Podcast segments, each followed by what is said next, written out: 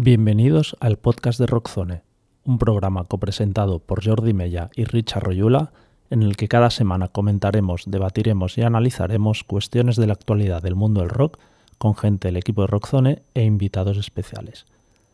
Este segundo episodio va a tener como protagonistas a Deftones, posiblemente la banda más consistente e interesante surgida de la escena new metal de finales de los 90. Además de repasar su carrera y escuchar algunos fragmentos de la entrevista que publicamos en nuestra web con su vocalista Chino Moreno, nos preguntaremos, ¿es OMS el segundo mejor disco de Deftones? Empezamos.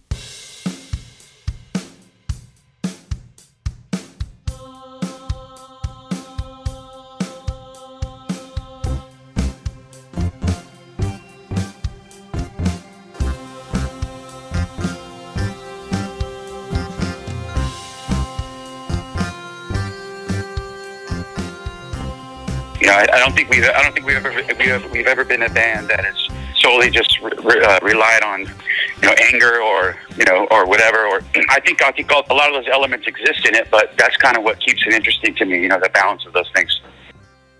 Esta era la voz de Chino Moreno explicando que, en su opinión, el equilibrio entre distintas emociones es lo que hace que el sonido de Deftones sea único. Hace ya casi un mes que los californianos publicaron OMS, su noveno álbum de estudio. Es indudable que se trataba de uno de los lanzamientos más esperados del año, y vista la acogida que ha tenido entre sus fans y los medios especializados, no ha defraudado. En Rockzone recibió un 8 sobre 10, y lo calificamos como otro grandioso disco de Deftones. En Mundo Sonoro le daban también un 8 y decían que es un disco redondo, sin fisuras y casi perfecto en sí mismo. En Kerrang le dieron un 4 sobre 5 diciendo que es un álbum cargado de un poderío y precisión sin parangón, mientras que New Musical Express recibía la máxima puntuación de 5 estrellas y decían que OMS solidificaba su estatus como la banda heavy metal más interesante del mundo. Para hablar sobre OMS y Deftones hemos buscado en nuestra agenda tres de los mayores fans de la banda que conocemos. En primer lugar, nos hace mucha ilusión tener en línea a Luis Targa, guitarrista Hamlet y productor musical. Hola Luis. Hola, buenas. También tenemos a Nicolás García, ex manager de bandas musicales y miembro del staff de la promotora Frontland y el sello Inferno Records. Hola Nicolás. Hola. Y por último, Albert Clos, consultor musical para marcas, sellos y bandas, DJ resident de la Sala Polo de Barcelona y también portavoz de la plataforma Alerta Roja. Hola Albert. Hola, buen día. Bueno, supongo que a estas alturas ya os habéis empapado de las nuevas canciones incluidas en, en, OMS, pero me gustaría empezar conociendo cuál fue vuestra reacción tras escuchar el disco por primera vez. Eh, Luis, empieza tú. A mí sobre todo de, de placer. a ver, lo cuento. Es que sí, sí, la verdad que es el disco que más, más me ha gustado de, de ellos en, en, unos cuantos discos, por decirlo así. O sea, eh, incluso quizá Chris, le pongo después del White Pony en mi o sea, quiere decir que es de los que más me gusta, ¿no? Uh -huh. eh, entonces, pues una sorpresa muy agradable. Me encanta en general todo, o sea, lo que es las canciones, me gusta mucho la producción. No sé, creo que están en estado de gracia en este disco, ¿no? no eh, últimamente había cosas que me gustaban un poco menos de, de, de ellos, pero, pero este disco mmm, me parece que las canciones están muy chulas y, y, creo que es en el fondo lo que, lo que mola, ¿no? Que las canciones molen y, uh -huh. y eso es lo que más me ha gustado, ¿no? Bien. Nicolás. Bueno, la, la, verdad es que lo primero es que me sorprendió mucho que sacaran el disco este año, ¿no? Porque veníamos ahí de retrasos, de problemas, ¿no? Con, con el tema que todos conocemos, ¿no? Y, y, al principio fue un poco de escepticismo, ¿no? Y, pero lo cierto es que después de la primera, segunda, tercera y cuarta escucha, ¿no? Eh, o sea, creo que, que, sin duda es uno de sus mejores discos, eh, por no decir el que pone fin a una racha un tanto mm, confusa, ¿no? Entre el último y, y, bueno, entre los dos anteriores, ¿no? Uh -huh. O sea, creo que desde el Diamond Eyes eh, es sin duda lo mejor que han hecho en, en tiempo. ¿Y tú, Albert? Bueno, poco queda por decir, pero sí que la, me, acuerdo, la, me, acuerdo, de hacer el clic en la tercera escucha, ¿no? La primera escucha fue, hostia, está guapo, ¿no? Esto suena, suena como, el sonido me recordaba a la primera triada, digamos. Sí. Y luego, a la tercera escucha, dije, vaya discazo, muy bien, ¿no? En plan, joder, otra vez, lo han vuelto a hacer. Y eso fue un poco la, la, la sensación. Muy buen disco, la verdad. ¿Qué canción destacaríais o cuál es por ahora vuestra favorita? Luis. Uf me gusta Error, me gusta esa canción. me gustó mucho el single, ¿eh? OMS me, me, me, me, eh, ahí es cuando dije, oh, estos van a traer una cosa buena. Me gustó, ¿cómo se llama la segunda ahora mismo? Ceremony. Esa, me, me encanta esa canción. Esa es la que más me gusta. Pero esas cuatro, no sé, es que también yo soy por rachas, ¿eh? eh un día me, me engancho a una. Mm, sobre todo quiero recordar que yo soy muy anti temas de adelanto, porque eh, incluso en, cuando Hamlet hace, hay que hacer un tema de adelanto, es que es una de las cosas que odio a muerte, porque nunca se sabe que. Porque parece que tienes que gustar ya un disco entero por una canción. Pero fíjate, yo cuando escuché mm, esta, Mm, me dio eh, eh, OMS, se llama, ¿no? Eh, ya me dio un feeling muy bueno de lo que iba a venir. Sobre todo porque me gustó mucho el desarrollo de, de la guitarra. Me parecía diferente a lo que estaban haciendo, vuelvo a, repetir, por eso también lo meto yo en ese famoso, si la hablamos la triada primera, ¿no? Los tres primeros discos, pues para mí entra en ese cuarto porque veo como lo que me, a mí me ha molado de, de ellos siempre es que han cambiado cada disco y ese disco me, encajaba ahí, o sea, este es el disco que me encaja ahí, eh, como otro cambio, ¿no? Porque para mí los siguientes hay cosas muy buenas en cada disco, pero era un poco de vaivenes y un poco quizás, eh, mm, no lo sé, no sé si decir eh, con el, la, directa puesta, ¿no? Como sabiendo lo que va a hacer sin tal. Tampoco aquí es que hayan experimentado demasiado, pero vuelvo a lo que son las canciones. Las canciones en general creo que tienen un, un trabajo y un dar con el clic ese de que de, hacer que sean chulas las canciones, ¿no? Y entonces con un cambio en respecto a otros a otros discos que, tienen, ¿no? Siendo ellos mismos. Entonces para mí me parece me parece que que con esos cuatro ejemplos que he puesto de canciones, ahí tienes un poco lo que es el disco y, y, tiene su variedad, sus riffs diferentes, sus, sus arreglos diferentes. Oigo más teclados que en, que en otros discos, o sea, no sé, eso es lo que... Tú, Nicolás, lo que, me Nicolás, ¿con qué eh, tema te quedarías? Pues yo me voy a quedar con una rara, ¿eh? pero me quedaría con eh, This Link is Dead. O sea, me parece uno de los temas a descubrir del disco, ¿no? De, o sea, me parece un poco el, el Knife Party, pero de, de OMS, ¿no? Esa Ceremony, que también lo ha dicho Luis, ¿no? De y por ejemplo, el riff de Radiant City. O sea, me parece. Mm. O sea, me parece que se nota mucho que han recuperado a Terry Day para este disco. Que, que vuelven a los tiempos donde combinaban agresividad con, con la melodía típica de Chino Moreno, ¿no? De, y, y, los teclados que ha dicho Luis, o sea, las atmósferas, eh, totalmente, son los grandes protagonistas de este disco, yo creo. Albert. Yo a mí me quedo con una parte, o sea, OMS a mí también me flipó de entrada y me gustó mucho. De hecho, ahora la considero la back to school de este disco y aún será al final, o sea, el Pink Magic del, del, White Pony en su, momento. Pero me, me, gusta muchísimo el cambio de Pompeji, que sale el drone del final, uh, de Link This Link is Dead, que luego empieza como una segunda parte del disco mucho más fiera porque el disco que viene no es tan duro como un élite, ¿no? Por ejemplo, no, no llega nunca a un nivel de dureza muy bestia, pero, pero sí que es como una rabia contenida y luego cuando llega esta parte del, de Pompeji del final, te arranca del Inquis de súper fuerte, que te despiertas de golpe, ¿no? Y eso como enlaza. Sí. sí, hace un y, ¿no? y es como hace un salto el disco y luego ya se mantiene muy fiero hasta el final. O sea, es, es, es, como esta parte ¿no? del, del, cambio que me gusta, sobre, sobre todo la del final, digamos. Aunque la primera parte también tiene melodías brutales, ¿no? Es que, a mí, OMS, a mí OMS también me, me, encantó, la verdad, como adelanto y de, de, sorpresa. Y aparte, creo que da muy, muy bien al, al, final, ¿no? Te esperas muchas veces que un disco acabe con un tema más lento, más atmosférico, así de, de bajón.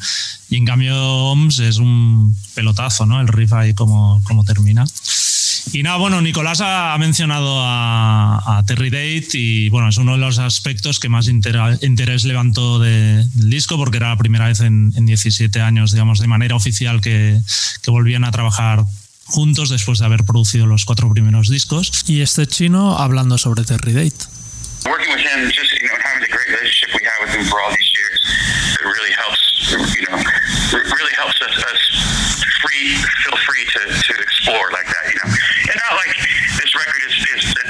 huge giant of departure from any of our work in general, but I just feel like, you know, there's in no way are we trying to really um, just make, you know, the same record um, as the last before that. You know what I mean? It's, it's a, the idea is to, is to obviously um,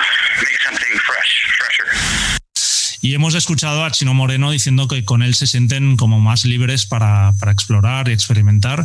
Eh, ¿Realmente pensáis que Terry Date aporta un plus especial a la banda? Albert, empieza tú. Sí, desde luego. A ver, eh, para mí, yo tengo que decir que soy que me gustan casi todos los discos, ¿eh? excepto el, el, Gore, que es un poco más de aquí y de allá. Todos me han gustado generalmente y sí que se nota el productor, claro. De hecho, es lo que decíamos, este parece a la tríada, por lo tanto, sí, se nota mucho que es de los es como una continuación de los tres primeros, ¿no? Aunque para mí el cuarto está muy bien, soy un gran defensor del Saturn Night Wrist, que, no, que ellos dicen que es el peor, pero no sé si es que en mi época a mí me entró muy bien ese disco y no sé, incluso, bueno, sí, que se nota en definitiva que el, el productor está ahí y está muy bien, o sea, verdad, es una buena noticia. Mm. Nicolás. Eh, bueno, a mí es que estamos hablando de mi productor favorito. Entonces, o sea, eh, los, como diría, los tres discos importantes de Pantera, los primeros de Soundgarden, eh, White Zombie. O sea, es que Terry Date, o sea, es un tío que, que, que, por cierto, he oído que no sabe manejar, o sea, no sabe tocar. Simplemente, pues sube, se ocupa de subir los niveles y tal, ¿no? Eh, entonces, me parece que un productor que, que, le aporta un toque muy personal a sus grabaciones, ¿no? Y, que, y esta no es una, no es una excepción, ¿no? O sea, estoy junto a Colin eh, Richardson, eh, diría que es de los que más podrían sacar el jugo a este, a este grupo. De, vamos, no sé, es que estaría ahí, ahí. O sea, Colin, tengo que decir que por los discos de Hamlet tiene mucho peso en mi balanza. pero, pero obviamente Terry Date es que eh, yo qué sé, es que, o sea, me parece como un sexto miembro de, de la banda. ¿Y tú, Luis? Sí, está claro. Está claro que Terry Date es fundamental en, en, en, este disco. Para mí, sobre todo, porque yo creo que le viene muy bien. Terry Date, en el fondo, eh, si repasabas la carrera de los discos que ha hecho, la mayoría son discos eh, muy pesados, o sea, en el fondo, con, eh, aunque eh, incluso ya no Pantera, hizo Soundgarden, ¿no? El Van Motorfinger sí, puede ser, bueno, sí, sí. O sea, es que me recuerda un poco, a ver, no tiene nada que ver, no me refiero al estilo musical, pero hace unas producciones súper heavy, en cierto modo, ¿no? Heavy me refiero a pesadas, a, a, a Deston le viene muy bien eso aunque ellos hagan una, se pongan atmosféricos, se ponga tal, le viene bien una producción en ese aspecto. Y creo que lo que ha pasado en otros discos que no ha hecho Terry Date es que han ido a por producciones más atmosféricas, no sé si me explico. Y entonces, eh, mucha gente decía, no, es que no hay guitarras, no había guitarras. No, no, es que este tío pone, la, Terry Date pone las guitarras a meter cuando hay que ponerlas. La batería súper orgánica, me encanta la batería que saca Terry Date. Eh, y entonces hace ese contraste, yo creo que le viene muy bien, lo que hemos hablado de los contrastes que tiene Deftones, Terry Day es perfecto para, para, para, para conseguir que, que, las canciones tengan esos contrastes a nivel de sonido. Y entonces, a mí yo también fue de las cosas cuando vi que lo iba a hacer él. Eh, eh, supongo además que yo no, estás, no hemos estado ahí ninguno, lógicamente, pero yo noto el grupo como más confiante. Eh, lógicamente, cuando vuelves a trabajar con un productor que te conoce, supongo que tendrá una amistad incluso, claro, imagínate los discos que tienen, eh, es diferente con, cuando te metes con una persona nueva a grabar un disco. Yo creo que terminas la, eh, estás terminando la grabación y todavía no digo que no haya feeling, suele haberlo no, normalmente, pero claro, una persona que has hecho muchos discos, yo creo que eso se mirarán a los ojos y saben lo que tienen que hacer. Eso da mucha tranquilidad en el estudio y, y, y entonces, pues, yo todas esas cosas como músico también lo noto en, en el disco, ¿no? Y, y, está claro que es un punto muy a, muy a su favor. ¿Alguna vez con Hamlet os habíais planteado escribirle a Terry Date a ver si os quería producir o así? ¿Se ha hecho algún intento? Pues esta es una buena pregunta, ¿eh? Hostia, no recuerdo. Eh no, yo creo que no. No, creo que no. Lo veíamos imposible. Entonces, cuando vemos algo imposible, también veíamos imposible a Colin y fíjate. Por eso, por eso. Eh, ya, pero no lo sé. No. Quizá el rollo de ser. No, no sé, porque Terry Date, me acuerdo en aquella época, eh, era un. Cuando nosotros eh, estamos hablando de discos ya del 95, 96, 92. O sea, era un top mundial. O sea, Colin Richardson empezó a serlo, pero quizá vimos más accesible a Colin por X razones, ¿no? Y, y Terry creo que nunca lo intentamos. Estaría bien, ¿eh? Ahora, aún, aún nos queda tiempo, quizá. Sí, sí, ¿por qué no? ¿Por qué no? Y hablando un poco de Deftones en general, eh, ¿qué es para vosotros lo que hace de ellos una banda especial? ¿Qué creéis que es lo que les hizo destacar igual por encima de otras bandas de, su generación? Nicolás, em, empieza tú. Eh, bueno, yo voy a decir eh, dos aspectos, ¿no? O sea, o sea, musicalmente creo que ellos se, se, desmarcaron totalmente de lo que era el new metal o lo que pudiera ser moda y se quedaron con las raíces, ¿no? Con más ser una banda de rock, una banda de metal, con algo más atemporal, ¿no? O sea, yo creo que eso es lo que les ha, mm, lo que les ha mantenido en boga tantos años, ¿no? Cuando gente de su generación como Korn o como Limp Bizkit eh, han desaparecido, ¿no? Prácticamente del mapa, o al menos en Europa, ¿no? Creo que eso por un lado, y luego lo otro que, que me parece hoy más vigente que nunca, es que es una banda que sabe hacer cosas diferentes eh, en cuanto a promoción de sus discos también. O sea, pienso que, por ejemplo, ahora que ha venido el confinamiento, la cuarentena, todo el problema con el virus, ¿no? Creo que es una banda que se ha permanecido muy activa en redes sociales. O sea, pues que si una charla sobre los 10 mejores discos sobre de, que le gustan a Chino Moreno, que si mm, eh, justo el aniversario del White Pony y tal. O sea, mientras otras bandas eh, se han quedado calladas, ellos han mantenido la llama viva con no solo con su música, sino con con, ¿cómo diría? Su presencia, su... Sí, aportando contenido, vaya. efectivamente. O sea, creo que, que, durante estos meses han sido una lección magistral sobre el music business. O sea, totalmente, ¿no? Y, y eso, a lo largo de los años, es también parte de lo que les ha mantenido en el candelero, ¿no? De, bueno, no sé si, si estarán de acuerdo aquí mis, mis compañeros. Alberto, ¿tú qué dices? Bueno, lo del confinamiento no, no, me he dado cuenta mucho y mira que les sigo, ¿eh? Pero igual obedece a, que sacaban disco pronto. Pero yo, yo, en cuanto a la pregunta, sí que, ostras, es un grupo que suena a Deftones. Nadie, nada suena igual.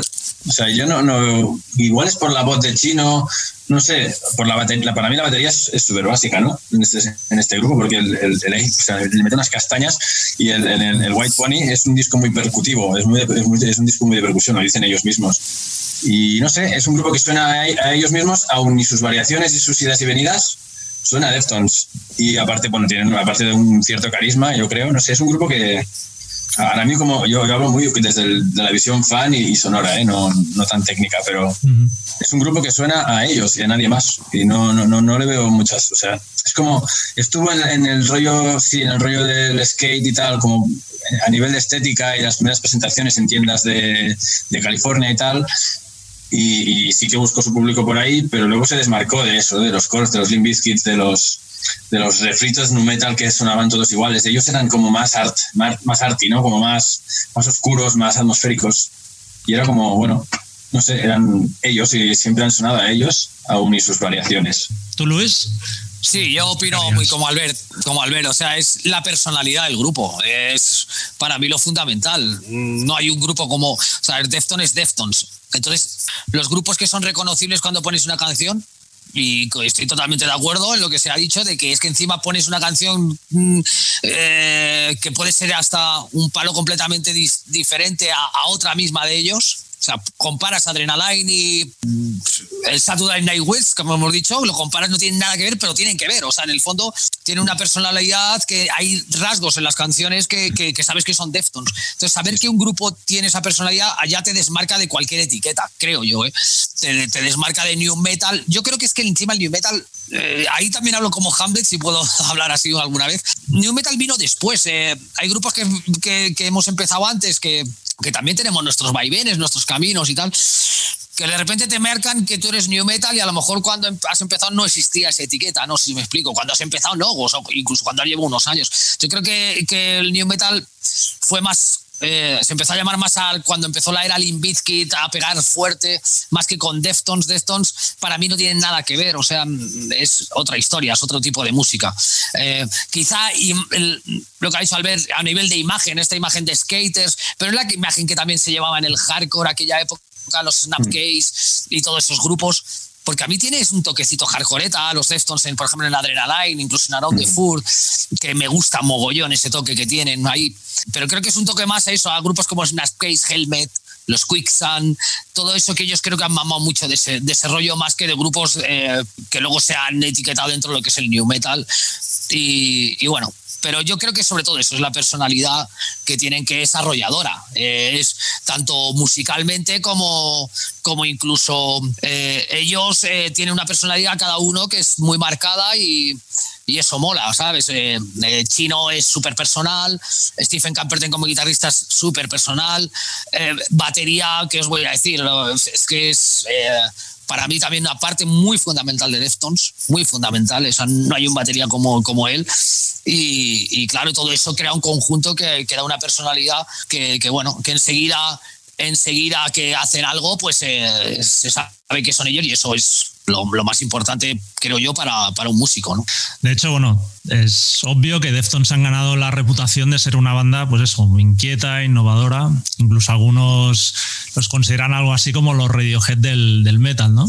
Sí. Sin, sin embargo, para mí, eh, quizá porque esa personalidad es tan, tan fuerte y todo acaba sonando a Deftones, me cuesta a veces encontrar algo que sea realmente rompedor en los últimos discos. No, no sé si, creéis que en ese aspecto de banda un poco revolucionaria están un poco sobrevalorados o se han apalancado un poco en su sonido Deftones y de ahí no, no han salido. No sé Yo es si puedo opinar, yo, yo, yo, lo que es un poco la, la, pequeña crítica que he hecho, si os acordáis, que he hecho al principio que para mí tuvieron una época que les faltaba eh, quitar esa marcha directa, ¿no? Es decir, eh, no, no, es que sean los discos iguales, pero un poco eh, faltaba romper ahí a saco. Pero por eso digo que este nuevo disco, si nos lo imaginamos hace unos años, a lo mejor eh, hubiese sido rompedor absolutamente. Mm, porque lo metes después de, White Pony o después incluso de eh, del se llama Deftones, ¿no? Uno de ellos, lo metes ahí, lo metes ahí y, verías también otra cosa rompedora y fuera de, tal. Lo que pasa es que yo creo que tuvieron una época un poco de, no diré a piñón fijo, pero sí un poco que faltaba un, disco de sorprender. Pero yo creo que sí tienen, Jordi, ¿eh? yo creo que sí tienen discos que son, que han marcado mucho eh, a nivel rompedor, o sea, eh, vuelvo a decir, ahora on the Fur, me acuerdo cuando salió eso, me parece, a todo el mundo nos creo que nos pareció esto que es, ¿no? Es cuando dices esto que es, que esto no lo he escuchado antes, ¿no? Era, sí, pero hace más de 20 años, me refiero. Ah, ya, ya, por eso, ahí sí te doy la razón, ¿no? Ahora falta un poco eso. Pero bueno, yo, yo creo que ya también, como todos decimos, les conocemos demasiado, ¿no? Eh, tendrían que cambiar demasiado su música, a lo mejor, demasiado para hacer algo totalmente, no lo sé. Yo creo que este disco tiene el camino de, de, de ser algo más más allá que los anteriores, ¿no? Que, y sí, no, a lo mejor rompedor, rompedor, no lo sé. Pero a mí sí me ha llevado a, recuperarme en mi manía, ¿no?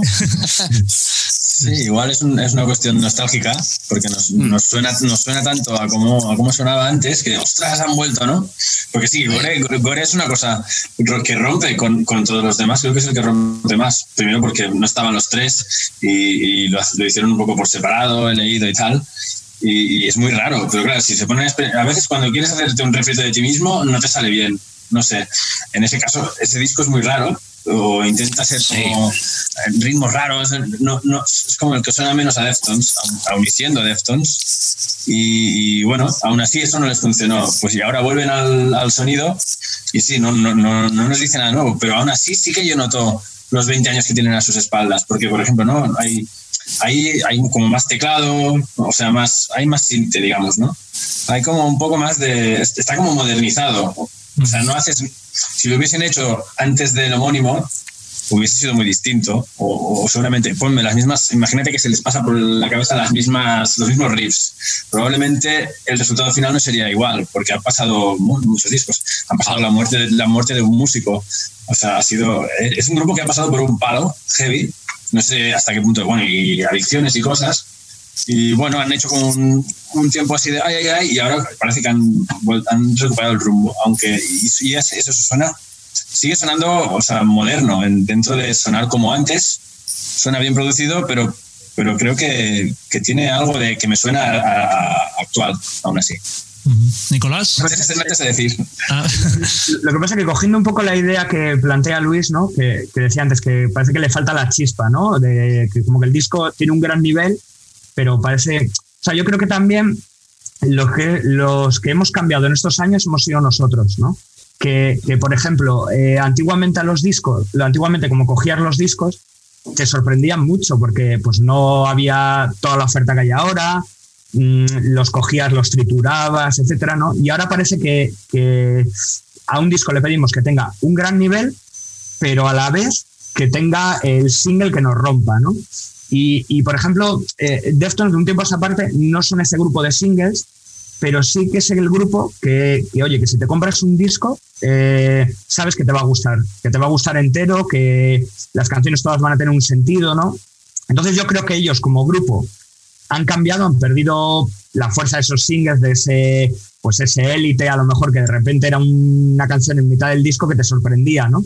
Pero también nosotros hemos cambiado como oyentes en el sentido de que ahora pedimos eh, digamos que lo queremos todos. Si el disco tiene singles muy potentes, decimos que solo tiene un par de singles, pero si a la vez el disco es bueno, echamos de menos eh, que tenga esos dos singles, ¿no? Entonces, claro, eh, lo queremos todo. Claro, es muy difícil tenerlo todo, ¿no? De, o, sea, pienso, estoy de acuerdo en lo que habéis dicho los dos, y a la vez quisiera añadir ese punto, ¿no? De que somos nosotros también los que en el año 2020 le estamos pidiendo, estamos viendo el bueno, bonito y barato a la vez, ¿no? Entonces es complicado, yo entiendo que es complicado. Que, o sea, yo pienso que, que han rejuvenecido, pero que, que, a la vez queríamos que, que aparte de rejuvenecer que fueran guapos, ¿no? Y es como las dos cosas a la vez es. Yo creo que en el metal sí que es una banda que, que, ha hecho cosas innovadoras y creo que al final es que, por desgracia o por suerte, el metal, aunque sea el nu metal ya fuera un estilo con un poco más de de abertura de miras no dejaba de ser la combinación de ciertos elementos que siempre se repetían. Yo creo que hay Deftones sí que sí que han sabido jugar muy bien las cartas y creo que han sido los más innovadores. Probablemente el problema viene que ya cuando tienes 7, 8 discos se empieza a convertir muy complicado en que cada disco te, te suene rompedor, ¿no? Yo tampoco sigo la carrera de Radiohead día a día, pero supongo que al final ellos caerían también en esto, ¿no? Llega un momento que si quieres seguir siendo una banda rompedora, pues ya te tienes que ir a otros límites que a lo mejor ellos no quieren explorar. Aún así ha habido discos, creo que el anterior, ¿no? Que hubo aquella polémica entre el guitarrista y Chino Moreno, ¿no? Que hubo una gran disputa sobre el, sobre el sonido, las pocas guitarras que, que Stephen consideraba que había. Entonces, bueno, dentro de lo que es el lenguaje del metal, yo creo que sí que es una banda que ha innovado y que, bueno, que, que obviamente con el paso del tiempo cada vez cuesta más. Luis, eh, Hamlet siempre habéis sido una banda abierta a nuevas influencias y, creo que eso explica también el que os hayáis mantenido tantos años, que no os habéis quedado estancados, sino que, habéis incorporado nuevas cosas. ¿Han sido, fueron Deftones un grupo del que, del que pillarais cosas en, en vuestra música, en vuestros discos? Sí, hombre, eh, eso es, eh, fíjate, bueno, no sé, a nosotros nos han llamado hasta que les hemos copiado absolutamente eh, muchísimas cosas. La verdad que no le hemos copiado tanto, ni les hemos copiado ni, ni, tanto ni tampoco. Lo que pasa que, que creo que somos de una quinta, ¿eh? Es que muchas veces no se ve eso y lo que antes que decía Nico, lo de las edades y todo, si nos ponemos a pensar, somos de la misma quinta, somos un grupo, quizás a lo mejor podemos tener hasta muchísimas influencias comunes, ¿por qué no? ¿no? Y entonces está claro que, que a nosotros en ese momento era sobre todo un momento muy de, de de que escuchabas absolutamente de todo, que una revolución musical. Está, venías de, estaba el, como el grunge, por decirlo así, aparecieron Rise the Machine, Fade No More, Deftones, eh, eh, no sé, ¿cómo no nos va a? Nos influenció no solo Deftones, sino todos estos grupos que os estoy, estoy diciendo, Pantera, o sea, todo este tipo de grupos a nosotros nos influenció, o sea, es que no lo vamos a negar nunca pero mm, mm, siempre hemos intentado, em, por lo que dices tú, Jordi, el, ser muy abierto musicalmente para, para, para poder hacer lo que nos dé la gana en cualquier momento. Creo que eso es lo más común que tenemos a Deftones y, y si hemos copiado algo a grupos como Deftones, es eso, más que copiar canciones, es ver cómo molan sus trayectorias. Son grupos que pueden hacer lo que les da la gana. A mí eso es lo que me, siempre me ha gustado en Hamlet. Luego eso crea muchos detractores y crea muchos eh, gente está a favor. Es que ah, estos grupos como cambian, o este grupo como tal, o que parece que das bandazos, pero yo no me considero que, que Hamlet de bandazos para nada. Lo que nos gusta es, lo hemos dicho muchas veces, es eh, no quedarnos en algo, porque no somos un grupo así, quedarnos en algo muy concreto, ¿no? Que nos gusta. Mm, somos muy fan de la música. Es que no, no, Jordi, tú nos conoces, Nico, Albert menos personalmente, pero somos fans de, como cualquier persona. Entonces, como fans de la música, tenemos esa inquietud de probar en nuestro grupo mm, cosas que otros grupos a lo mejor le da más miedo, ¿no? Entonces, Deftones, ¿cuál es la, creo que más nos une? Es eso, ¿no? El que es un grupo que yo creo que, que tiene mm, dentro de una línea esa ganar de, de, haber hecho muchas cosas diferentes. O sea, Adrenaline es un disco de puros riffs de guitarra crudísimos. A mí me encanta ese disco. Mucha gente no le gusta nada, pero a mí, por, a mí quizás es mi favorito, fijaos lo que os digo. Y, y luego pues, eh, te vas a, a, un disco totalmente mm, atmosférico para mí, Saturday, que, al Saturday, que nadie, a mucha gente tampoco le gusta. Mm. Y, no sé, y son discos muy diferentes, pero molan mogollón, ¿no? Eh, eh, eso es a lo que voy, ¿no? Que, que, la trayectoria de los grupos que empezamos en aquella época, eso que se llamó ser ecléctico, ¿no? O groove, eh, eh, pues que somos de esa quinta, es que lo somos y entonces lo llevamos dentro. Llevamos nuestra vena heavy, nuestra vena eh, a lo mejor eh, más industrial, nuestra vena incluso hip hopera en, ritmos, nuestra vena incluso poppy. Antes hablaba de Radiohead, eh, a mí Radiohead me encantan, me encantaban de, bueno, me siguen gustando, pero que yo cuando yo tenía 20, eh, 20 años, o sea, es que me flipaba ese grupo. Entonces, ¿cómo no te va a influenciar todo eso en tu música, no? Entonces, al final eh, eh, yo creo que somos grupos un poco en ese aspecto eclécticos, llámalo, no lo sé cómo se, ya, se podrá llamar, pero, pero yo creo que en esas 90, eh, primeros de los 90, eh, muchos grupos creo que estamos en una línea de esa de buscar mucha mezcla y muchas cosas, ¿no? Bueno, es que yo creo, yo, yo, es que creo que es inevitable que, que, surgiendo los mismos grupos a la vez, que, que no existan las mismas influencias, ¿no? Ah. O sea, que, que, por ejemplo, o sea, por ejemplo, un Helmet que yo creo que es un grupo que, que ha influenciado mucho a Stephen Carpenter, y, pero a él y a toda una legión de guitarristas sí. que han surgido en la misma, que habéis surgido en la misma época. Es que, o sea, no sé, es que me parece inevitable. De, de ahí a que un grupo se copia a otro, me parece que es un mundo, ¿no? De, o sea, me parece que si solo te quedas con ese tipo de cosas, te estás perdiendo eh, todo lo que hay en la, en la mente de los músicos. Totalmente. Uno de los momentos más significativos y, tristes, digamos, de la carrera de Stones fue la muerte de, del bajista Chichen en 2013, después del accidente de coche que sufrió cinco años antes. Su sustituto fue Sergio Vega de Quicksand. Y no sé si creéis que su entrada supuso un cambio importante en el sonido de la banda, o se ha notado o no. Nicolás, empieza tú. Eh, vaya pregunta, ¿eh? o sea, bueno, creo que el reemplazo eh, está a la altura de lo que se exigía al grupo y que, que, vamos, para mi gusto, con todos mis respetos a Chip, le ha superado totalmente en forma de tocar, en presencia en la banda. Otra cosa es que nostálgicamente mmm, Chip fuera el miembro fundador y el que todos hemos, mmm, los discos que todos amamos, etcétera, ¿no? Pero, hombre, el reemplazo sin duda vino bien. Lo que yo no tengo tan claro es que en el primer disco que, que apareció, ¿no? que fue Diamond Eyes, puede ser. Eh, sí, no, yo sí. no tengo tan claro que le dejasen meter baza como le han dejado meter en este último, por ejemplo. O sea, sí, pienso que normalmente con las bandas, cuando cambian de músicos, siempre son periodo a pruebas, a, a prueba, ¿no? Y no, no, lo tengo yo tan claro, ¿eh? que en el primero interviniese hasta el nivel que ha intervenido en Gore o en, o, o en este OMS. Albert. Sí, sí, he, leído que, que, sí, sí, en este disco ha, intervenido bastante más. Aunque fueran los tres, eh, los tres, eh, digamos, Abe, eh, Stephen y Chino los que hicieran el disco, le han dejado entrar bastante más. Eh, yo la verdad es que sí, lo he notado. Igual es más limpio, ¿no? Eh, Sergio es un poco más limpio y más técnico, pero yo, claro, a mí me impacta, a mí la, la imagen de, de, de Chi me, me, me, imponía mucho, ¿no? Los, los, los gritos que pegaba y tal, y la, bueno, la, la pinta esta de gigante, gigante greñudo, con, era un poco bastante más impactante. Pero bueno, sí que es verdad, bueno, y antes hablándolo contigo, ¿no? Que igual era bastante más bruto. pero bueno, para mí no, era, no, es, algo malo, que, ¿sabes? No soy una persona que, que, que esté buscando la perfección en ningún momento. Incluso, bueno, son todos, son todos un poco brutos, también suena todo más, ¿no? Más fiero. Pero sí, sí, yo lo he notado. Y hacia, hacia mejor, como más, más, más limpio, más, más, más, técnico, más, ¿Y tú, Luis? Eh, sí, yo creo que es más agresivo también, eh, tocando. Y yo a veces lo echo de menos, ¿eh? ¿eh? fíjate, pero es que tampoco sé qué, qué aspecto realmente compositivo llegaba a tener en el grupo. Eh, ¿Qué hubiese cambiado si hubiese seguido él o no? No los, no, no, ahí no te puedo decir. No lo sé, no lo sé.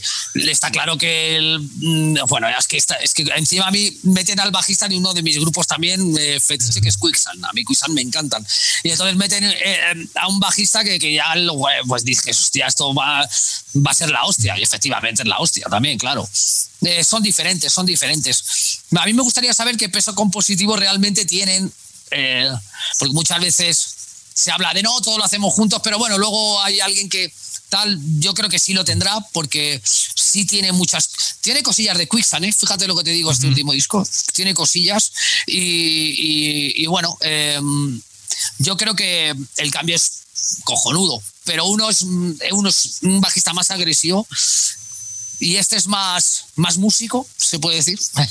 que no, a ver, no, no me entendáis mal. Eh. Más músico me refiero a lo mejor a. a tiene más recursos, ¿no? Más recursos, sí, yo creo que sí. Eh, incluso solo viendo los instrumentos que él saca, qué tipos de bajo que, que lleva, qué, qué, pedaleras. Creo que incluso toca un poco de teclados en algunas de las cosas.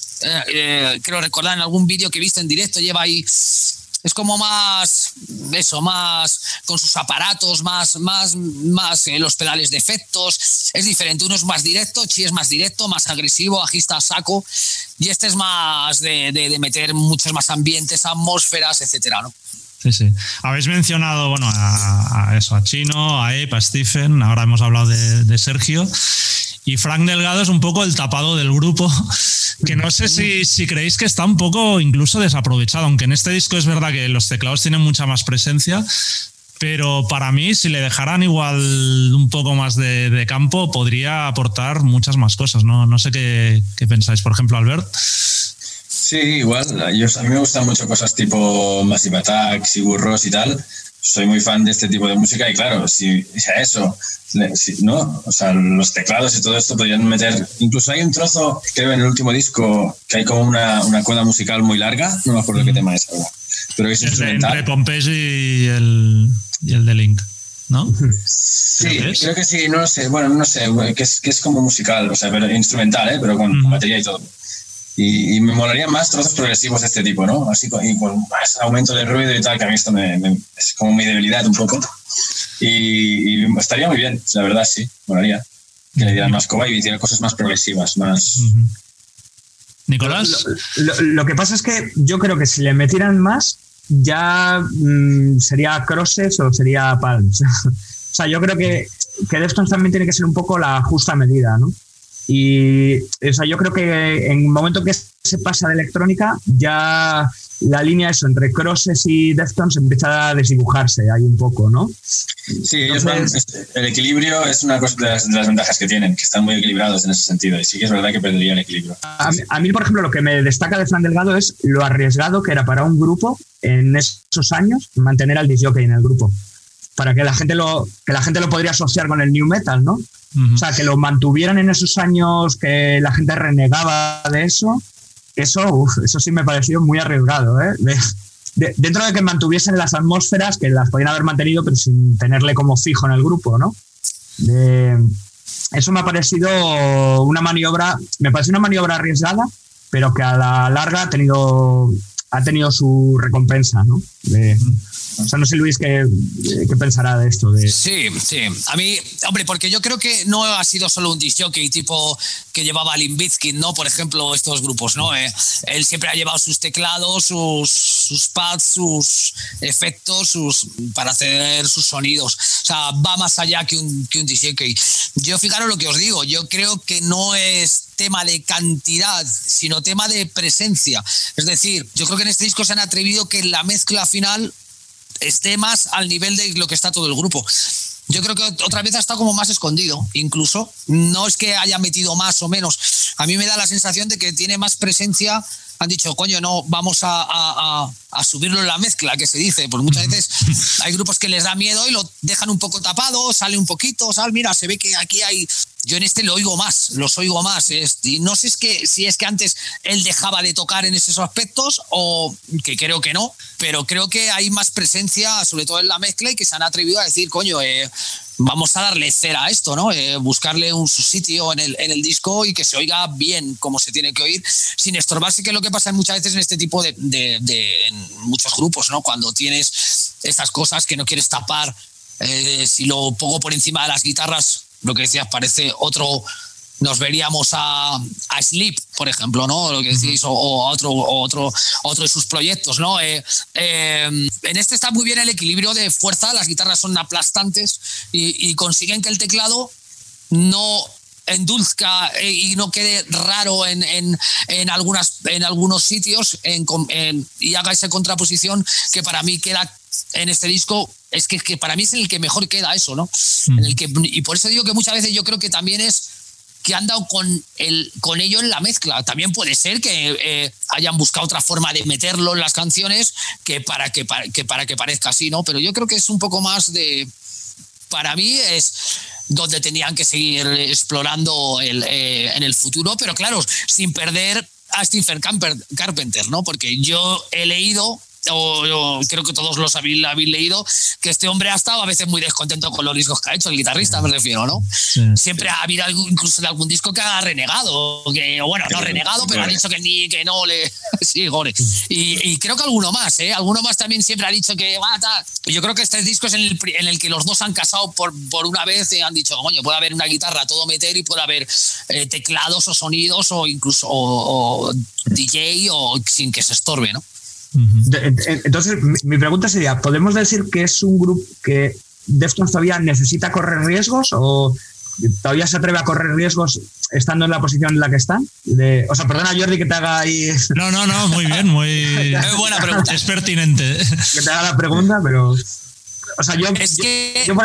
No, yo, yo sí puedo responder a eso eh, porque antes Jordi también lo ha, lo ha, dicho, más o menos en una cosa que él también ha querido decir, ¿no? que muchas veces dices, hostia, este grupo necesita a lo mejor tirar todavía un riesgo más, ¿no? O sea, ser todavía más... Eh, pero es lo que hemos hablado antes, yo creo que han arriesgado en su momento con... tienen muchos discos y muchas canciones muy diferentes, muy tal. Yo creo que sí han subido sus riesgos y sus historias. Eh, pero, pero también quiero que ellos están cómodos tocando una, de una forma.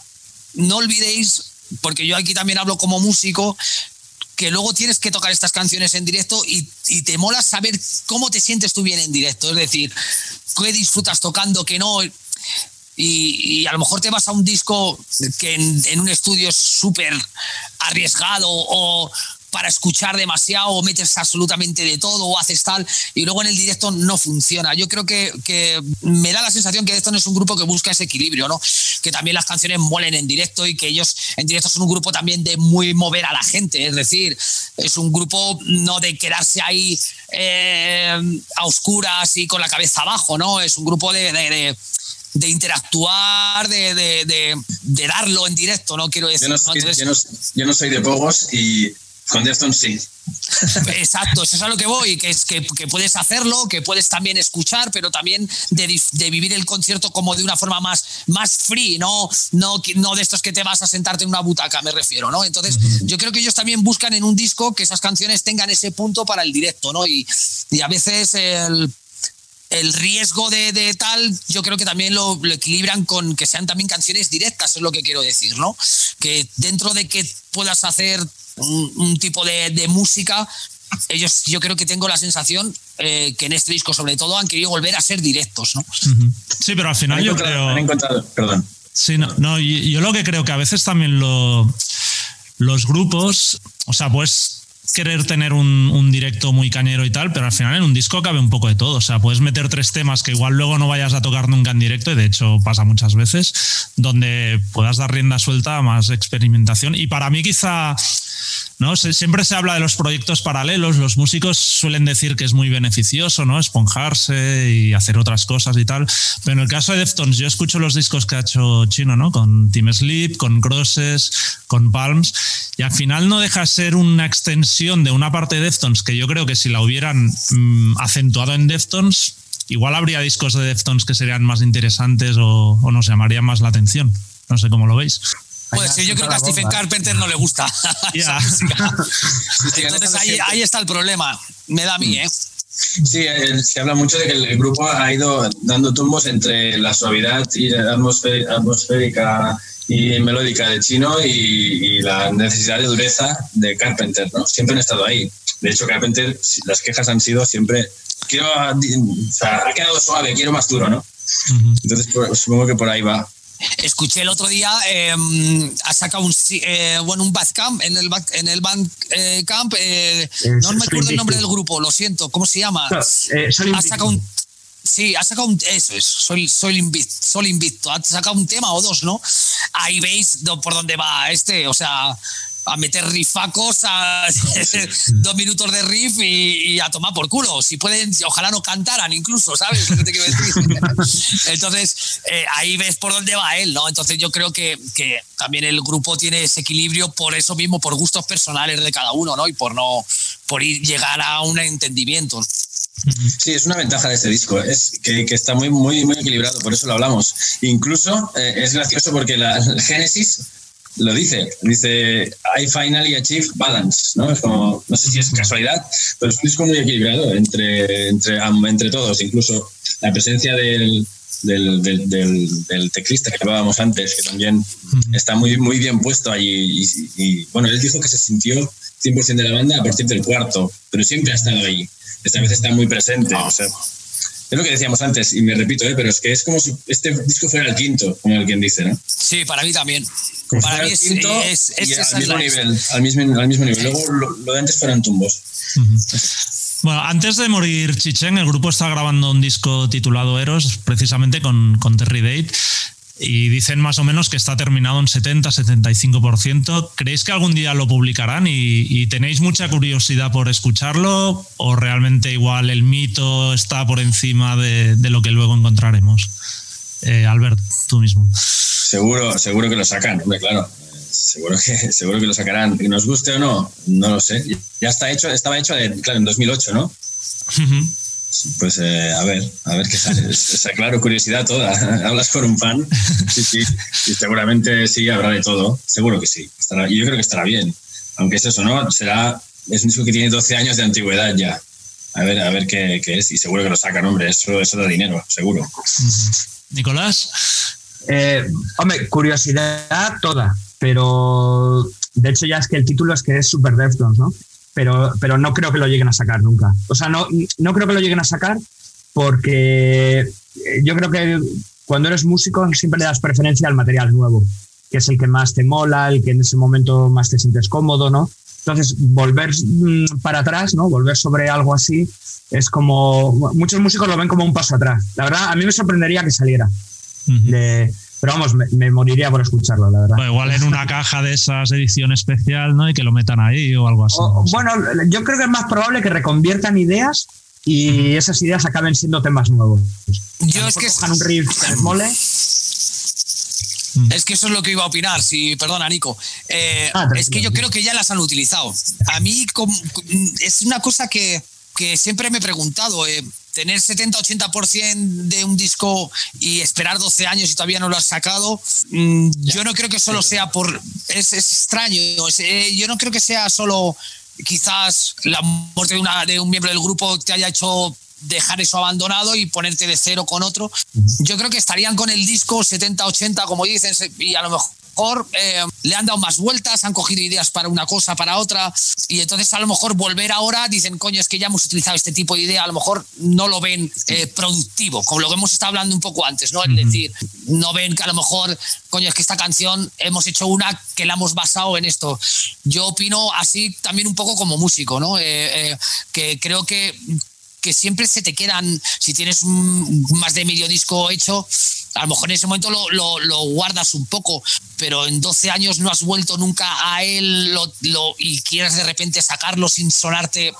Eso es que ellos no están, o mm, yo creo sinceramente que no están contentos o han reutilizado esas ideas para mejorarlas y no están contentos con ello. Pues si estuvieran contentos no, no hubiesen tardado tanto en sacarlo.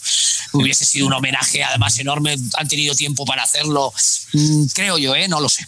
Yo mi teoría, y no tengo ni idea, pero igual en 2023 que se cumplirán 10 años de la muerte de Chi y aún igual sería pronto para sacar un disco nuevo, yo qué sé. Igual sacan un EP o algo así con temas ahí. También tienen ahí pendiente lo del Black Stallion, ¿no? Que en teoría tenía que salir este año, ¿no? Que es como sí, eso es el disco de remixes de White Pony. Eso sí que no hay, no hay la fecha, pero va, va a salir seguro, está, está hecho. Y bueno, ya para terminar, la, la pregunta final. Eh, en general, todo el mundo considera White Pony como el mejor disco de, de su carrera, pero ¿sería OMS el segundo mejor disco de, de Deftones? Y, si, y también podéis hablar sobre cuál es vuestro disco preferido. Venga, Nicolás, em, empieza tú. Eh, bueno, yo hubiera preferido que hubieran empezado ellos, pero eh, yo eh, quería reivindicar la figura del Diamond Eyes, que para mí fue como la vuelta a los buenos tiempos, ¿no? que siempre hablamos aquí de los tres, cuatro primeros, pero Diamond Eyes para mí es un, justo comeback, ¿no?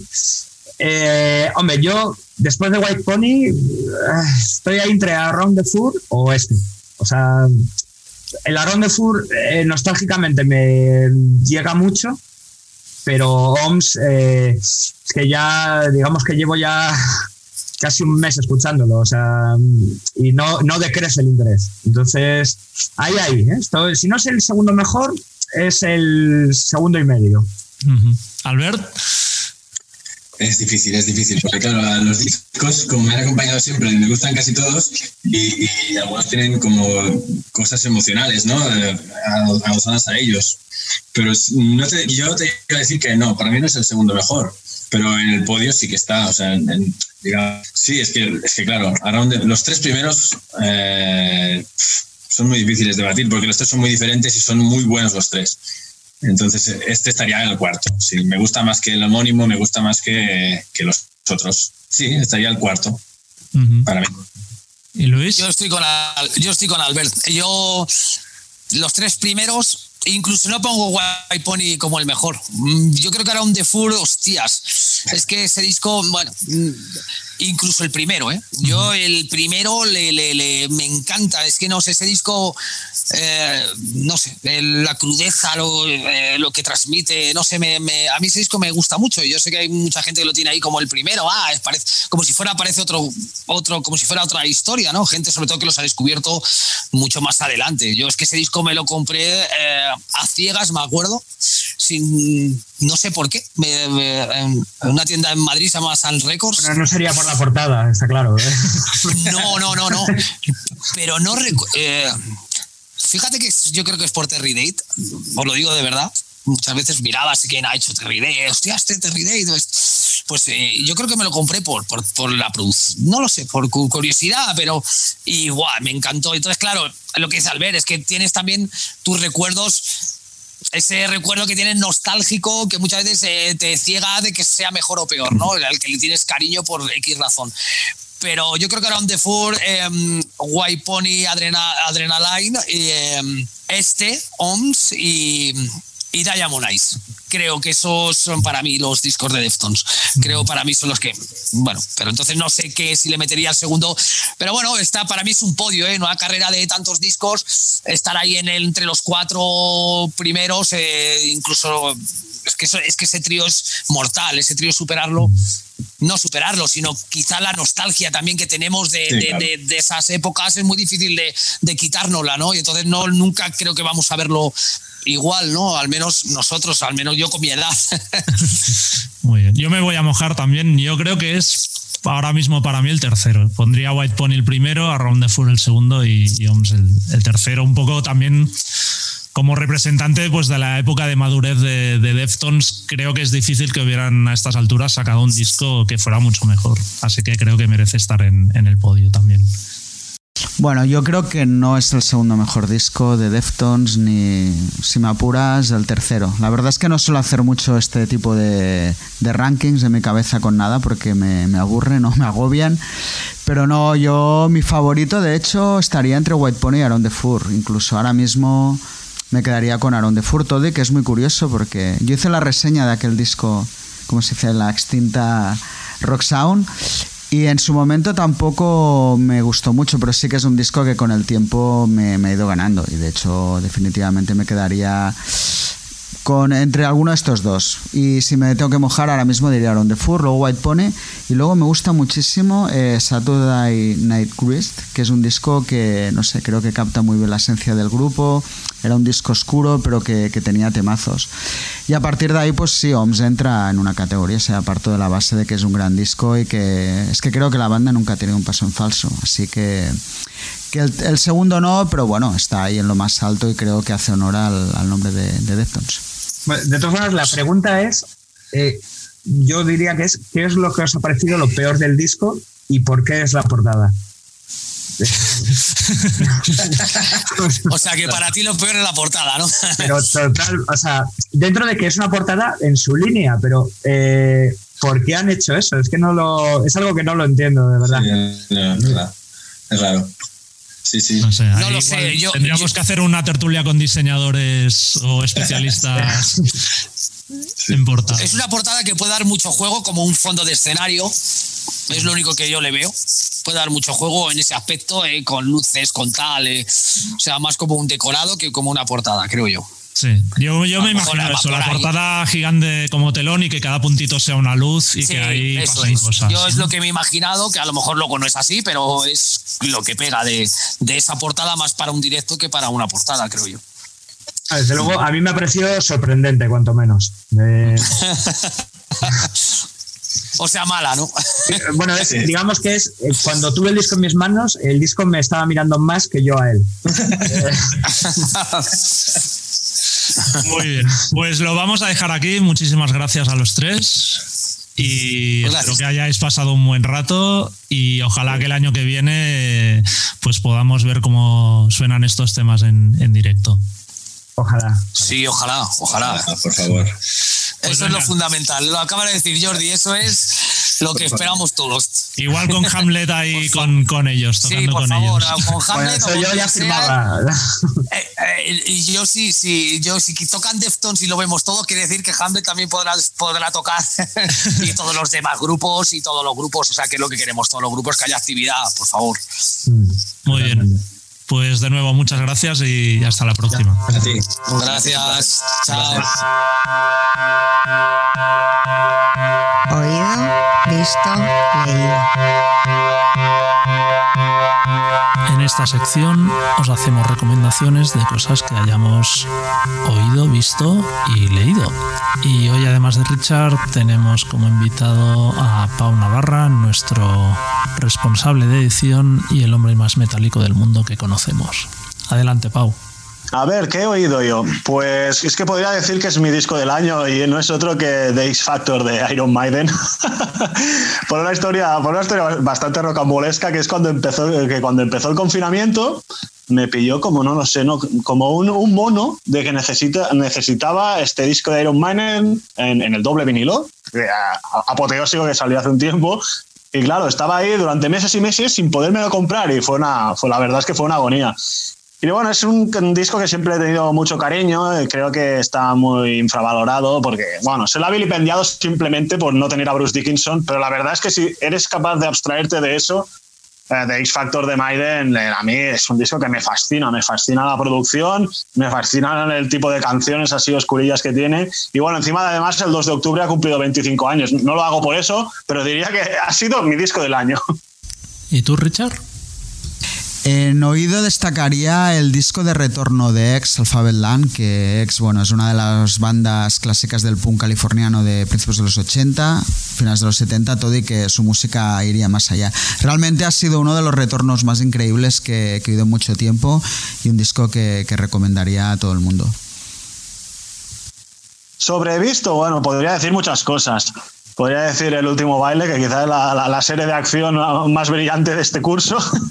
Luego un documental que me ha flipado de Bob Lazar, que es un personaje que esté un poco metido en la ufología y ya sabrá de qué pie calza. La verdad es que está muy bien. Pero me voy a decantar por, por La Tierra es plana. O sea, últimamente no sé qué me pasa, que estoy, no sé, la, las, las películas y las series actuales pues no, me dejan bastante frío y bueno, si no tiro de cine clásico de documentales, la verdad es que me aburro bastante. La Tierra es plana, es que lo dice todo. Es, es una locura. Es una, una pandilla de descerebrados de Estados Unidos que consideran que la Tierra no es, no es ovalada, sino que es plana, como, como hace tantos siglos nos obligaba a creer la, la Santa Iglesia Católica. Y a partir de, teorías conspirativas que evidentemente van fallando una detrás de otra, pues siguen en sus 13. Bueno, al final es que es, tiene un poco de clave de humor, porque es que es, gente que al final es achuchable, o sea, no tiene maldad, o sea, no, no, no está detrás ninguna organización neonazi ni ninguna cosa de estas, pero es que, a, es que llegas a pensar y al final te llegas a ofender de pensar que cómo es posible que en el siglo XXI hagamos hecho un dual tan bestia como, como para que ahora haya gente defendiendo que la Tierra es plana. que da mucho de pensar y la verdad es que está muy bien este documental. En visto, eh, me gustaría hablar de, de, un show de Netflix que es Song Explorer, que está basado en, en un podcast de, bastante popular, presentado, voy a intentar decirlo, me lo he apuntado y todo, por un tal Hirshikech Hirway. Supongo que si alguien es indio debe de estar ahora sacando sarpullidos, pero bueno, eh, la verdad es que es una idea muy buena, es un podcast sobre canciones donde un poco los, los autores de la canción o los intérpretes desarrollan un poco cómo se, se, construyó la canción. ¿no? El podcast no lo he oído muchas veces, pero alguna vez y creo que visto lo que hemos visto en Netflix, eh, funciona mucho mejor como podcast escuchado que como serie de, de televisión. ¿no? Aparte, creo que hay un tema, quizá desde un punto de vista estadounidense las canciones tienen más relevancia, pero desde un punto de vista europeo tampoco son temas que, que realmente aquí hayan calado. Fuera de Losing My Relation de Rem, que yo creo que objetivamente de los cuatro, de los cuatro episodios es el más interesante ya por, por la canción y por lo que explican y todo, ¿no? Pero bueno, hay temas, hay un tema Alicia Keys, que es Thriller Drive, que, que, tampoco creo que haya sido su gran éxito, o, o Ty Dollar Sign, que, bueno, aquí prácticamente no llegó. Es interesante y se deja ver porque por suerte son episodios cortos y es como mucho más ameno, pero realmente lo consideraría un poco fallido por, por lo interesante de la propuesta. Y Pau, vamos con tu última recomendación. Leído, pues estoy leyendo bastantes cosillas, mucho manga también, pero como me está pasando un poco con el cine actual y tal, y las series, pues también me ocurre ahora mismo con la, con la sociedad. Uh, no sé, estoy ya muy cansado, muy hastiado de, tanto dogma, de tanto sectarismo, de tanta crispación. Y estoy volviendo un poco pues, a lo que hacía de adolescente, que no era otra cosa que volver a los clásicos, a filosofía clásica y a libros académicos de historia. Y ahora mismo estoy leyendo un libro muy interesante que se llama Bárbaros. Eh, Roma no se destruyó en un solo día y viene a explicar pues cómo lo, que todos sabemos, el, tópico de que la historia la escribieron los vencedores, pues es una realidad como un templo, y entonces viene a poner un poco de, luz sobre los bárbaros, lo que se ha denominado los bárbaros, que no, no vienen a ser otra, otra palabra que viene del griego, que significa lo que no es griego. Es decir, eh, está como menospreciando todas las culturas y todas las religiones que no eran griegas, en este caso eh, se centra más en el Imperio Romano. Y entonces habla más de Aníbal, de la, de la revuelta de Espartaco, de, de, de todas de todas las otras revueltas que hubieron en la Galia y en Britania contra la dominación romana. Y la verdad es que está muy bien porque viene a explicar que al final eran pueblos y todos tenían su civilización. Y aunque algunos tenían pues una, un ejército más poderoso, pues que igual, como ha pasado en toda la historia, en realidad todos merecen su respeto porque no eran inferiores. Y Richard, cierras tú. Y en leído destacaría Blanco, que es las memorias de Bret Easton Ellis. La verdad es que hacía siglos que no leía Bret Easton Ellis, pero por algún motivo me llamaron la atención. Y más que una autobiografía en sí, son unas memorias donde un poco analiza su vida, pero a través de, de diferentes situaciones. Y creo que hace unos análisis muy acertados de, de, la situación que vivimos hoy en día con redes sociales, millennials, etc. Y bueno, tiene un punto toparódico que, que también me, me gusta mucho. Realmente es un libro muy recomendable que se lee muy bien. Pues eso es todo por hoy. Esperamos que hayáis pasado un buen rato. Si es así, por favor, descargad y suscribiros al podcast de Rockzone en cualquiera de las plataformas donde escuchéis vuestros podcasts. Spotify, Apple, iVoox y dejadnos una puntuación o un comentario. Y si os ha gustado, no dudéis en recomendar el podcast a vuestros amigos. Muchas gracias y hasta la semana que viene. Hasta entonces podéis seguirnos como siempre en nuestra web rockzonemac.com en la que por ejemplo podréis leer la entrevista completa con Chino Moreno, así como a través de Facebook, Twitter o Instagram. Nos vemos.